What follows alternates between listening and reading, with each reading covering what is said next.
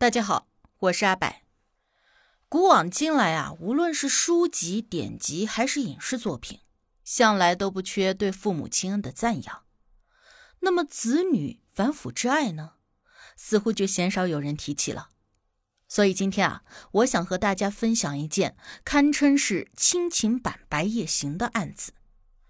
这是发生在二零一一年一个南京母女绑架杀人案。在二零一一年的年初啊，因为陈燕自己欠下了近七十万元的赌债，她的女儿李媛在她的再三恳求之下，答应了帮忙绑架自己的富二代同学冯宁。二零一一年的二月二十六日凌晨，陈燕母女遮掩不住失手令冯宁死亡的事实，被李家人劝说尽早的说出事情真相。在卧室里，李媛哭着告诉表哥。是妈妈杀了冯宁，但是在这个时候，他还在维护母亲。他说：“让他先和妈妈回家，明天再去救他。”而与他一墙之隔的母亲陈燕，也正痛苦地向着李家人做着另一番坦白。他说：“杀人绑票一事都是李元做的，是他和一个网友把冯宁给搞死了。他想把李元送走，让他去逃。”我们先来了解一下李元这个人，在南京建邺区的南湖街道，早年呢有不少的居民是返城知青，还有回迁的农民。相比繁华的市中心或者是其他新区的高楼，这里很多都是低矮的筒子楼以及棚户区。在这个地方呀，有很多的家庭因为受到了经济压力的影响，就经常的发生争吵，离婚率也偏高。而出生在这里的李元，生活在一个单亲家庭中。在一九九五年，李元刚刚出生五个月以后，母亲陈燕便因为家庭经济状况非常差而离家出走，之后就远嫁了他人。因为李元的父母是同居男女朋友的关系，他的父亲李斌得知了前女友结婚的消息，也就迅速的找了另外一个新妻子。李元的父母都跟各自的新伴侣。开始了新的生活，但是作为这段不愉快的感情的产物，李元就成了李家尴尬的一个存在。对于李元来说，前十三年的人生都是灰暗的。父亲新婚以后，他跟着爷爷奶奶生活。李元在成长过程中物质条件非常的匮乏，因为父亲还需要承担着新家庭的费用，他是全靠爷爷奶奶微薄的退休工资而长大的。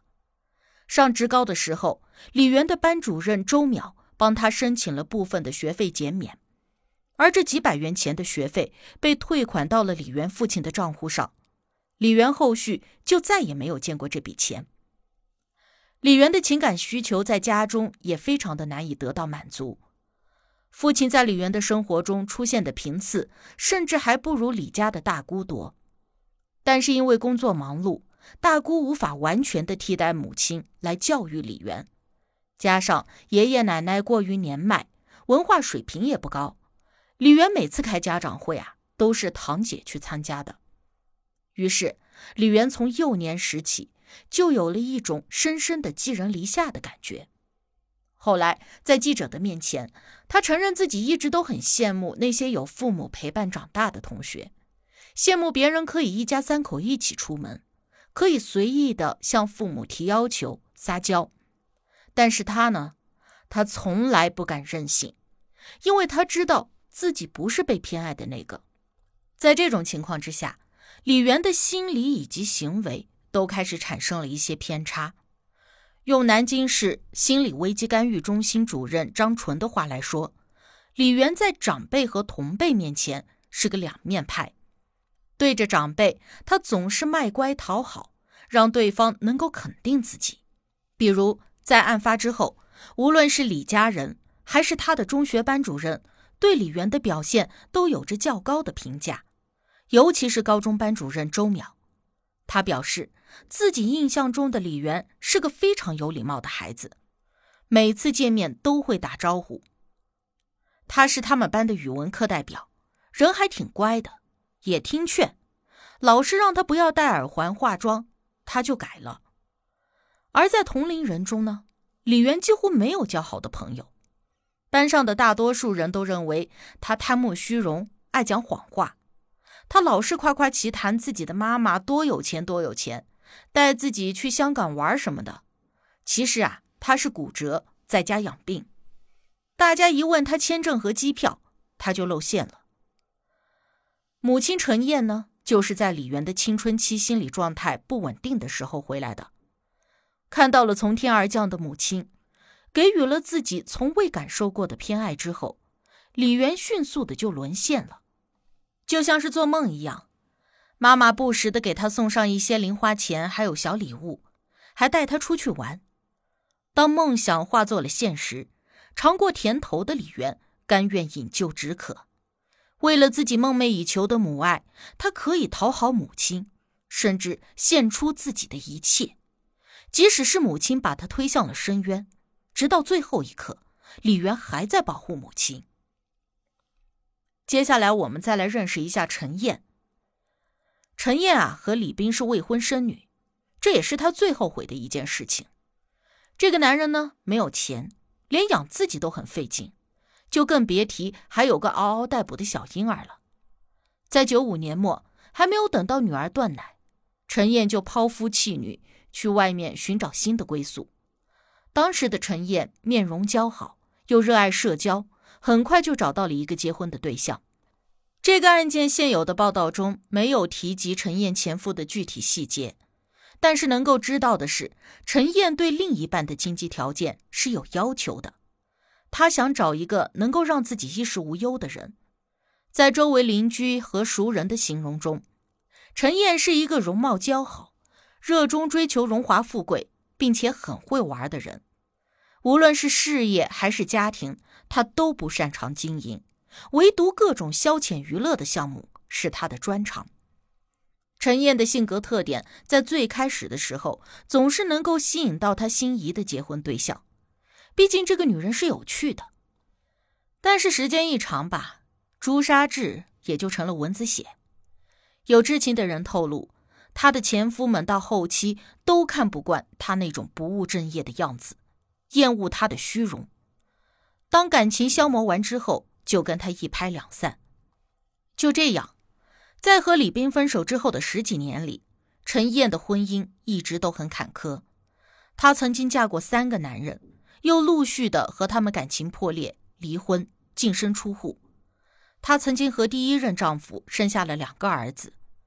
最后，这两个孩子和李媛一样，都没有跟她生活在一起。二零零八年，当她和第三任丈夫结婚之后，或许是感觉自己已经立足脚跟，亦或是开始想念女儿，陈燕辗转的联系上了阔别十三年的女儿李媛。